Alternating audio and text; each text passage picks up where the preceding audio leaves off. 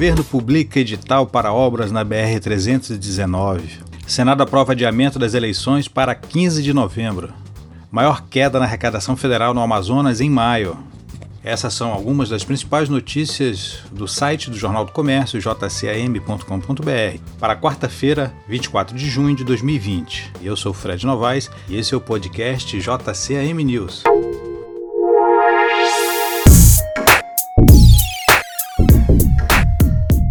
Finalmente saiu o edital para a contratação de empresa que ficará responsável pelas obras de pavimentação do lote C da BR-319. O edital foi publicado no Diário da União de quarta-feira. Segundo o Ministério da Infraestrutura, serão pavimentados os primeiros 52 quilômetros no trecho que vai do quilômetro 198 ao 250.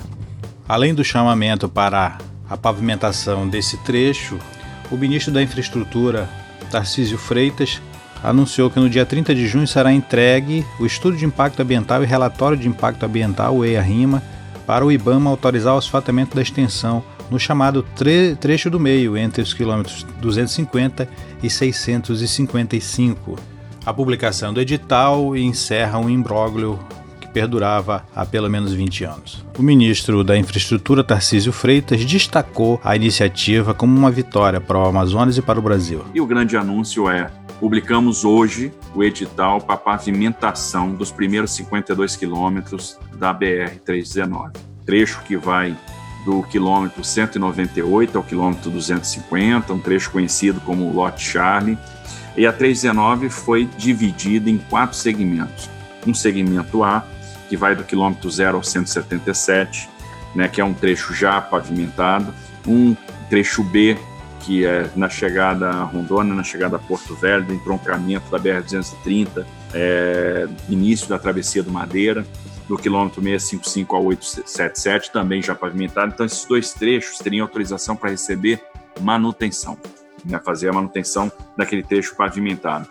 Um segmento C, né, que vai do 177 até o 250, então do 177 ao 98 está pavimentado, do 198 para o 250 é o que nós estamos contratando, estamos licitando no dia de hoje. E o trecho do meio, né, que vai então do 250 ao 655.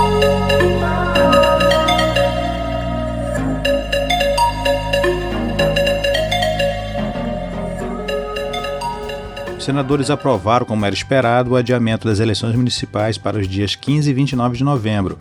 Os, os três senadores amazonenses foram unânimes no apoio a essa medida. Dos 81 senadores, 64 votaram pelo adiamento. Agora a proposta precisa passar pela Câmara Federal, onde o assunto ainda encontra resistência. O senador Almaziz defende mudanças no dia da eleição para evitar o risco de contaminação. O que eu sou a favor é que a gente possa fazer uma eleição esse ano ainda, conforme a data que está sendo programada, dia 15, mas, por exemplo, você podia estender o número, o número de horas de votação, em vez de começar às 8, começaria às 6, em vez de terminar às 17, terminaria às 20 horas. O número de sessões que tem nos colégios, geralmente todas as salas de um colégio são ocupadas por sessões, você abranjaria mais colégio, mais áreas para você dividir essas sessões e evitar aglomeração. E aí como seria?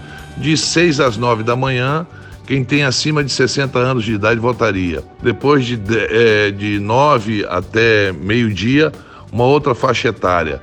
E assim por diante, para que a gente pudesse evitar aglomeração, evitar aquelas pessoas que têm um, um, uma facilidade maior do contágio e muitas vezes pessoas essas que não resistem a, a, a esse Covid. O senador Plínio Valério avalia que é preciso ser monitorado o avanço da pandemia para evitar novas mudanças. De uma vez marcado para novembro e dezembro, eu acho que não tem mais recuo, não. Eu acho que aí não terá mais recuo. Por isso é que a gente precisa ter muito cuidado ao estabelecer. É, mas até lá, nós estamos falando de novembro, né? a gente está no final de junho. É, essa história de que vai vir segunda onda, de que na verdade não se conhece nada, né? Ah, eu acho que marcou, não tem retorno não. Por isso que a gente tem que discutir e pensar bem no que vai fazer. Embora, repito, eu seja a favor sim do adiamento. E os impactos econômicos da pandemia da Covid-19 derrubaram a arrecadação federal no Amazonas pelo terceiro mês seguido em maio. Foi o maior tombo já registrado pelo fisco no estado. O volume caiu inéditos 50,63% no confronto com o mesmo mês do ano passado. Ele caiu de 1,3 bilhão em 2019 para 641 milhões em 2020. Descontada a inflação, o recuo foi de 51,54%. O presidente do Corecon, que é o Conselho Regional de Economia do Estado do Amazonas, Francisco Mourão Júnior, destacou que os dados da Receita comprovam a extensão da crise da Covid-19 no Amazonas. É o, os números, eles comprovam né, o efeito tá, causado pela crise do coronavírus. Tá? Crise econômica essa né, que abateu diretamente no consumo, no fator demanda, né, e crise essa né, que afeta diretamente o estado do Amazonas, por, pelo, por causa que o modelo, como eu já falei anteriormente várias vezes, né, o modelo ele depende da economia nacional.